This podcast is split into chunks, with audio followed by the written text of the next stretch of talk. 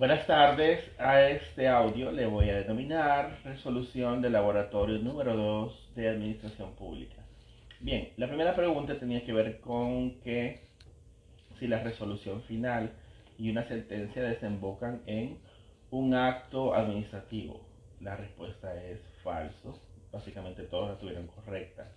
La siguiente, si la resolución final causa estado en este sentido, la respuesta es verdadera.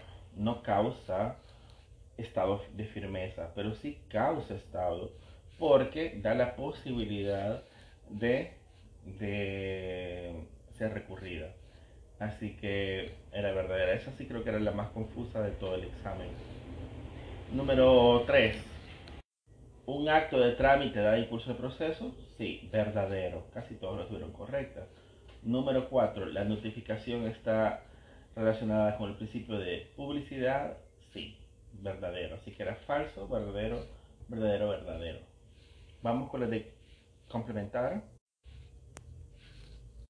Explique con un ejemplo un acto desfavorable. Acá, bueno, la mayoría tuvieron algún tipo de puntuación, eh, pero hubieron 8 exámenes, 9 exámenes que pusieron una respuesta a internet. Así que por favor no hagan eso. Eh, no sé, creo que, bueno, ya estamos en quinto año y no es correcto hacerlo.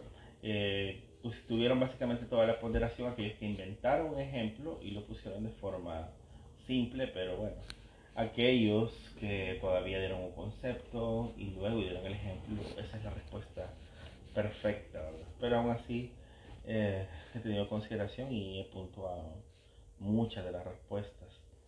El siguiente tenía que ver con cuándo, con qué. Número dos, cuando un acto administrativo se considera que se encuentra en estado de firmeza.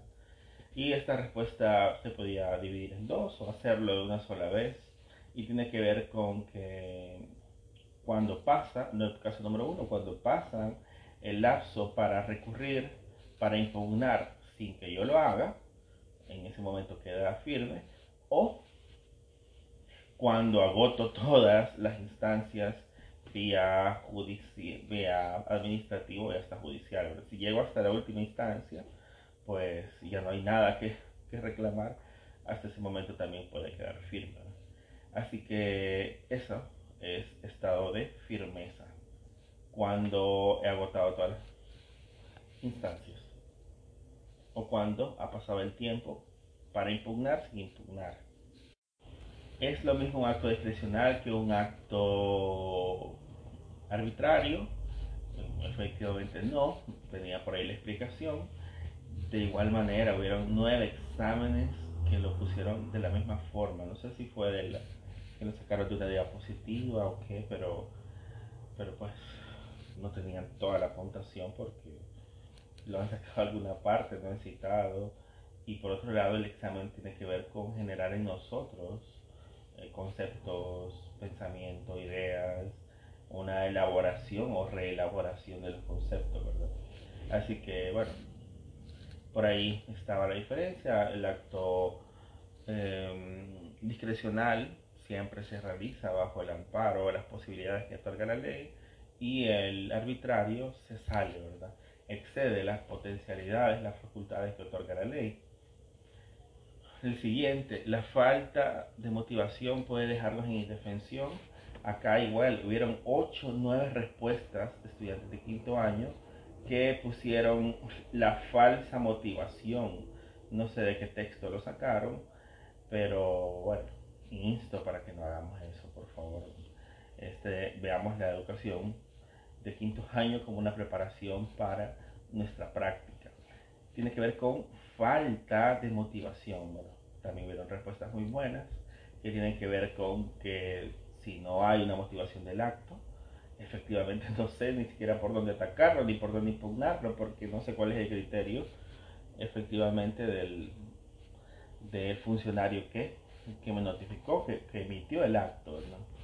Así que eso era la siguiente, pregunta.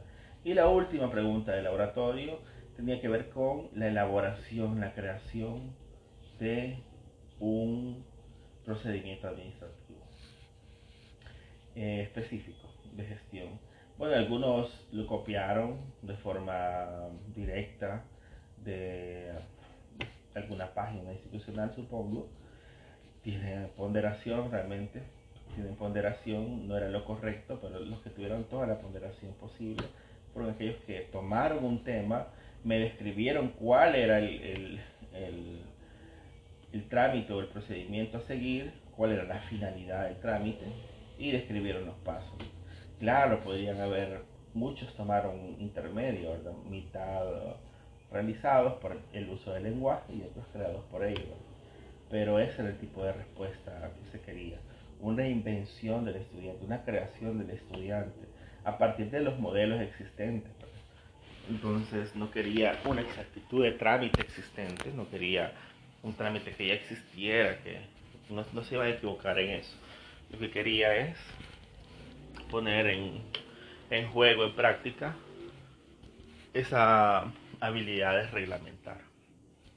Así que, bueno, ahí, ahí se justifican las notas, ahí están las razones, ¿verdad?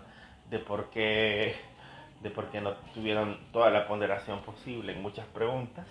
Pero nada, esto es el resumen del laboratorio número 2.